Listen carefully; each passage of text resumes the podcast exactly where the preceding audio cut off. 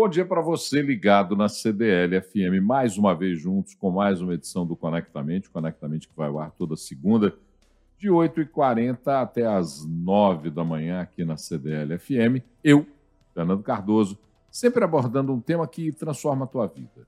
Quer nos negócios, quer nos horizontes, quer nas vontades, nos desejos, a gente está aqui para conversar e se conectar no Conectamente.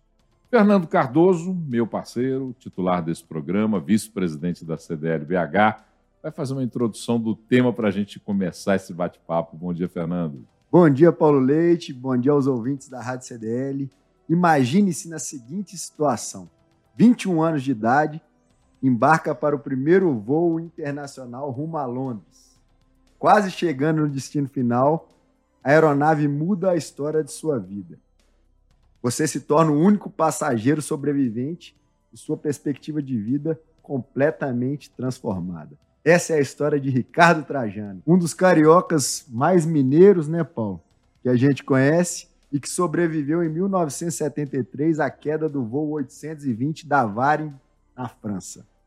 Esse voo é um voo emblemático para quem é da minha geração, por exemplo, lembra muito daquela da, da, da, do anúncio, né? Na época, as rádios é que trouxeram primeiro a informação, as imagens demoraram a chegar. E tinha o Augustinho dos Santos, um cantor famoso à época, um cantor brasileiro famoso à época, que estava dentro desse voo. Ricardo, prazer te receber aqui. Vamos embora para o Zé. Prazer é todo meu, Fernando, Paulo, e estou aqui à disposição. Bora então. Fernando, começa com a conversa. Bora lá. A pauta nossa aqui é um renascer do improvável. Fala para a gente um pouco dessa história aí, Ricardo, e como que através dela você pode transformar a vida das pessoas. Bom, é, como você falou, era a minha primeira viagem internacional. Naquele tempo, meu sonho, a minha paixão era conhecer Londres, porque eu estudava engenharia e era músico, era roqueiro. E Londres, naquela época, década de 70, era a meca do rock and roll. Eu tinha banda, tocava, tocava baixo, né? E aquelas bandas conhecidas, os Led Zeppelin da vida, Pink Floyd, não vinham tocar na América do Sul, muito menos no Brasil. Então meus amigos falavam, Ricardo, você tem que ir para lá ver aqueles caras tocando ao vivo e a cores. Naquele tempo era muito caro você viajar. E se fazer uma viagem naquele tempo era um evento. E aí economizei meu rico dinheirinho, entrei numa agência da Varig lá em Copacabana, que estava ali no Copacabana Palace, e saí de lá com minha paixão meu sonho realizado. Passagem para Londres. E o avião era um Boeing, era um Boeing 707 que fazia Rio, Paris, Londres. E, e eu fui um dos primeiros a chegar lá no, no antigo Galeão. O voo era 11 da noite, eu simplesmente cheguei lá às 5 horas da tarde. Ansioso, passageiro de primeira viagem, mas tinha um motivo também, porque Naquele tempo eu lia e as pessoas falavam que quando acontecia um acidente aéreo, a cauda traseira do avião era a parte que ficava mais protegida. E eu queria chegar lá primeiro, porque no check-in naquele tempo você também escolhia o seu lugar, totalmente diferente de hoje. E eu falei, eu quero ser o primeiro, eu quero escolher meu lugar lá atrás. Aí fui o primeiro a chegar lá, cheguei para a atendente, falei, eu quero a última fileira. Ela falou, olha, a última não vai ser possível. Só para vocês terem uma ideia, a tripulação de um Boeing 707 naquele tempo eram 17 tripulantes. Era muita gente. Então a gente reservava a última fileira para eles descansarem. Ela falou: tem a penúltima fileira 27. Pode ser? Eu falei: claro. E aí fui nessa fileira, todo mundo, o avião lotado, lotado. Existiam só duas poltronas vagas, que eram as minhas duas poltronas laterais. E o voo foi tranquilo tranquilo e faltando cinco minutos para chegar em Orly, no, naquele tempo tinha o aeroporto de Orly só, começou uma fumaçazinha pequena, a projeção do toalete, e todos nós já estávamos com cinto. E eu, por puro instinto, já tinha visitado a cabine duas vezes. Naquele tempo você podia visitar a cabine, e eu tirei meu cinto e fui andando para frente. Todos permaneceram sentados. E quando eu cheguei lá na frente, o comissário-chefe me deu uma bronca, não tinha o menor sinal de fumaça lá na frente, falou: Garoto, o que, que você está fazendo aí, rapaz? Volta para o seu lugar, você está passeando aqui, o avião está chegando, proibido. E eu passei do lado dele, sem dar a menor pelota para ele, E, na verdade, eu transgredia, né? Eu desobedeci a ordem dele e cheguei lá na frente. Quando eu cheguei lá na frente, tinham dois comissários já encostados na divisória da cabine. A fumaça já tinha tomado conta de todo o avião. Foi muito rápido. E aí era aquela fumaça preta, densa, tóxica. Foi envolvendo todos os passageiros sentados nas poltronas e os passageiros morrendo. Isso foi instinto, na sua opinião? Você foi, foi puramente instintivo? É, o que, que te levou e como é que se avalia isso hoje, né? Porque os instintos são avaliados depois, né? Foi instinto e, olha, quando eu estava lá na frente, é, eu percebi que eu ia morrer. Eu estava em pé, não enxergava um palmo na minha frente, tudo escuro, parecia que estava debaixo da terra. E aí me veio um flashback, um filme na minha cabeça, em fração de segundos, minha família, meus amigos, eu me despedindo da vida e eu senti literalmente alguém me abraçando, literalmente. E, e aí eu caí, o avião inclinou muito para fazer um pouso de emergência numa plantação de cebolas. E essa história, eu digo, eu encontrei com um grande amigo meu anos depois, um sujeito que sempre teve um lado espiritual muito forte, um colega meu de escola. Ele queria saber desses momentos meus de aflição e eu falei para ele. E eu, no final, eu disse, ô Nelson, eu senti a morte me abraçando. Ele falou, Ricardo, não era a morte te abraçando, era a vida te protegendo, era a mão de Deus ali te dando um abraço. Eu, cara, eu falei, não é possível. Dei um abraço nele, super emocionado. E sempre falo nas palestras, a gente sempre vê esse outro lado da moeda, que a gente está acostumado, né, Paulo Fernando, a ver sempre um lado só na vida. E a gente bate a cabeça, teimoso, falando que é isso, e a gente esquece de ver esse outro lado. Então, eu acho que essa história da gente sempre reverter e ver esse outro lado da moeda tem muito, faz muita falta para a gente. A gente tem que se tocar muito disso, sabe? E, e é claro que eu comecei a valorizar cada minuto da minha vida. Isso é uma, é uma situação extrema, né? Eu falo, é uma benção de Deus. Uma benção é, de Deus. Exatamente. Mas é, é, um, um, ponto que eu acho interessante é, é o resu ser ressurgimento. Né? Como que você é, entendeu é, essa situação? Com certeza é uma situação muito traumática, né? Mas que dali você resolveu seguir. Eu fui numa palestra do padre Fábio de Mello esses dias e ele falou que muitas vezes as pessoas ficam paradas no porquê. Por que isso aconteceu comigo? Por que, que isso está acontecendo? Sendo que elas têm que ter o olhar no como. Como que eu vou mudar isso? E é uma situação que foi muito difícil. Como que se vislumbrou é, é uma situação tão difícil, uma, uma catástrofe, né? É, e daí você seguiu a vida pensando diferente?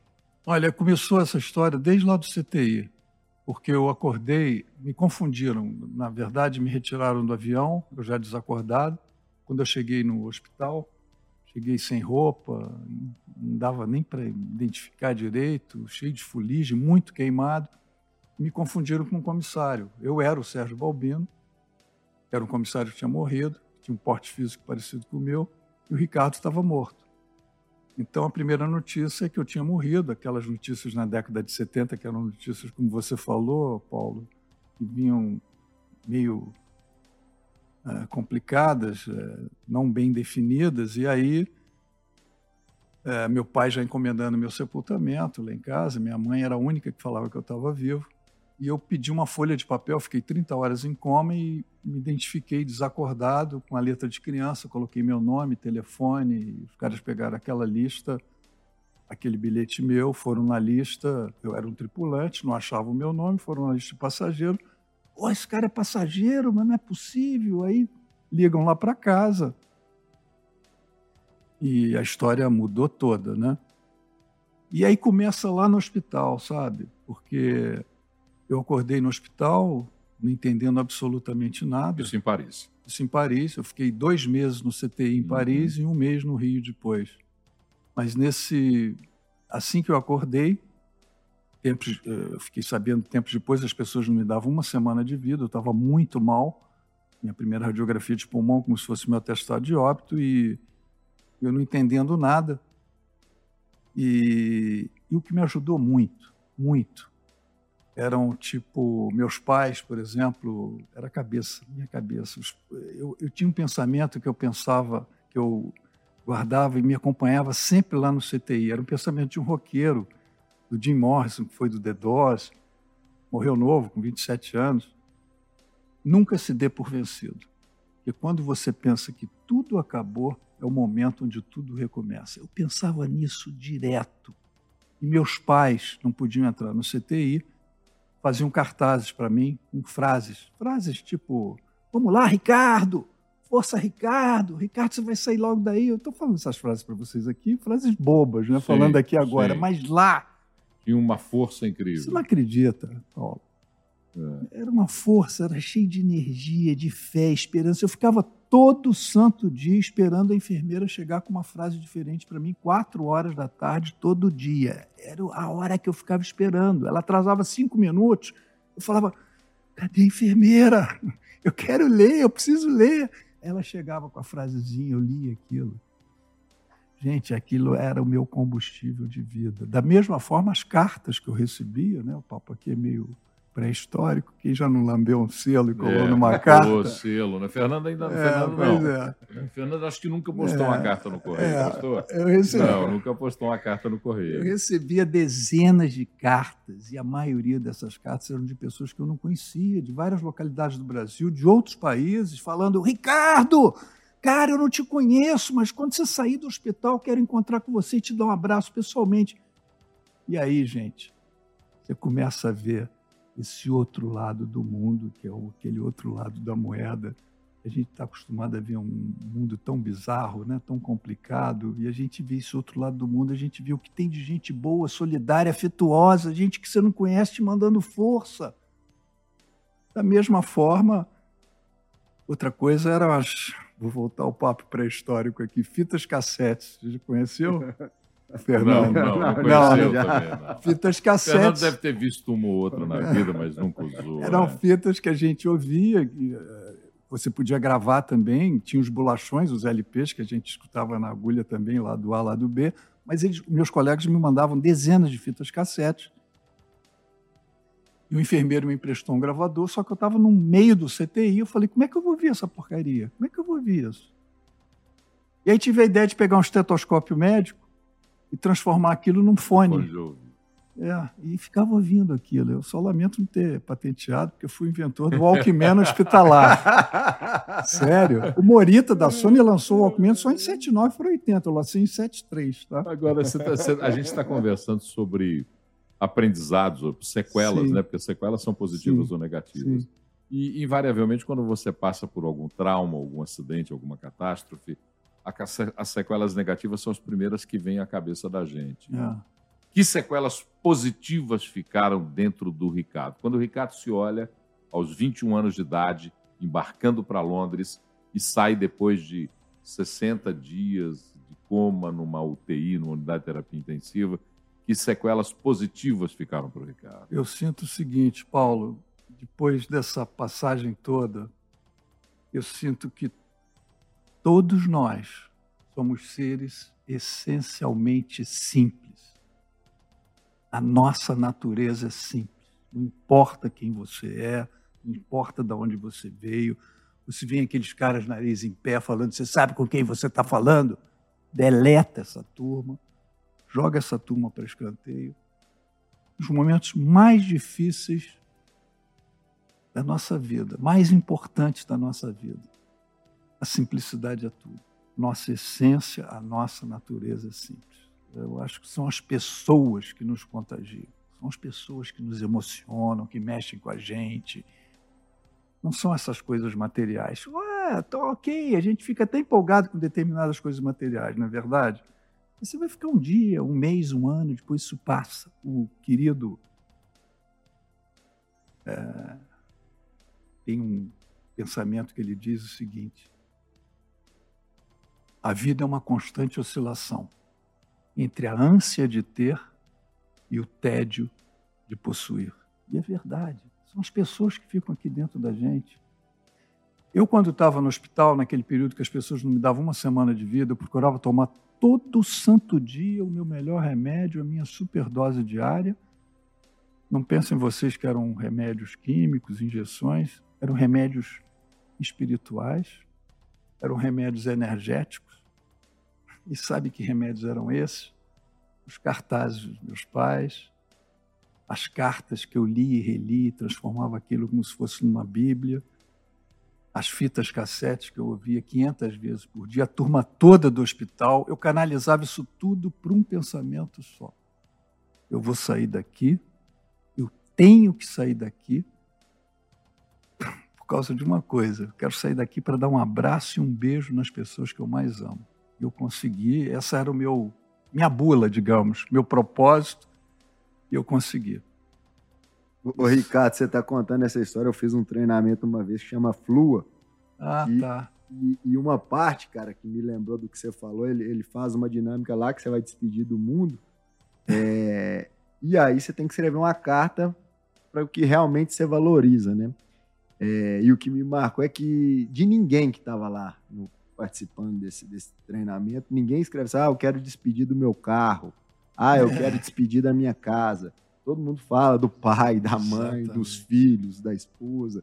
Então, que é o que realmente é, vale na sua essência, né? Exatamente. Vale são as lembranças e às vezes as pessoas se apegam a essa parte do, do bem material. Entrando nisso, Ricardo, eu queria, porque a gente tem é, sempre aqui no Conectamente uma. A gente entra numa, numa conversa sobre a, as gerações, né? A gente tem uma, uma, uma geração é, muito evoluída na questão tecnológica, né?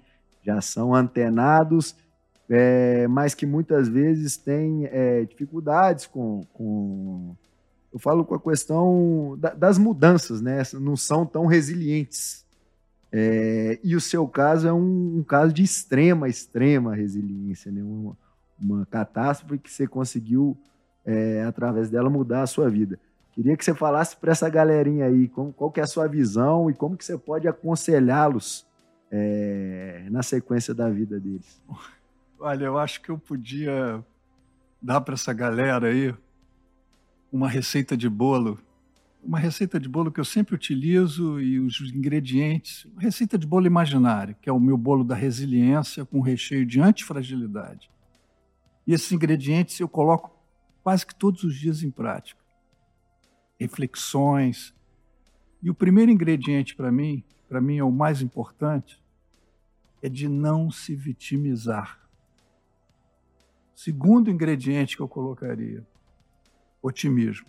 Mas não é, não precisa ser aquele grande otimista, não, não é isso não. Que você tem um pouquinho de otimismo que dê para você colocar numa colher de sopa e jogar ali na batedeira para fazer esse bolo. Terceiro ingrediente, bom humor por incrível que pareça. O bom humor renova a esperança. Eu comecei a perceber isso lá no CTI com aqueles enfermeiros que me acompanhavam, eles me acompanhavam diariamente em dupla. Cara, os caras chegavam para mim com bom humor e com uma energia num ambiente pesado, conturbado, que é um CTI. É a anticâmara da morte, né? As Exatamente. Os isso, caras é. chegando lá e me dando força, cheio de bom humor. Eu falei, cara, eu tenho que ser bem-humorado com esses caras graças a Deus, eu cultivo isso dentro de mim desde aquela época. Quarto ingrediente, eu diria que é a empatia.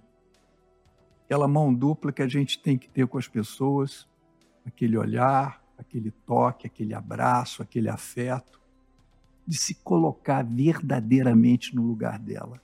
Compaixão. Depois eu diria que autoconfiança, cara. Acredita em você, meu camarada.